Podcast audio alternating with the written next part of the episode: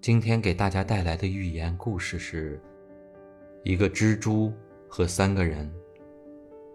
雨后，一只蜘蛛艰难地向着墙上已经支离破碎的网爬去。由于墙壁潮湿，它爬到一定的高度就会掉下来。它一次次地向上爬，一次次地又掉下来。第一个人看到了，他叹了口气，自言自语道：“我的一生不正如这蜘蛛吗？”忙忙碌碌而无所得，于是他日渐消沉。第二个人看到了，他说：“这只蜘蛛真愚蠢，为什么不从旁边干燥的地方绕一下爬上去呢？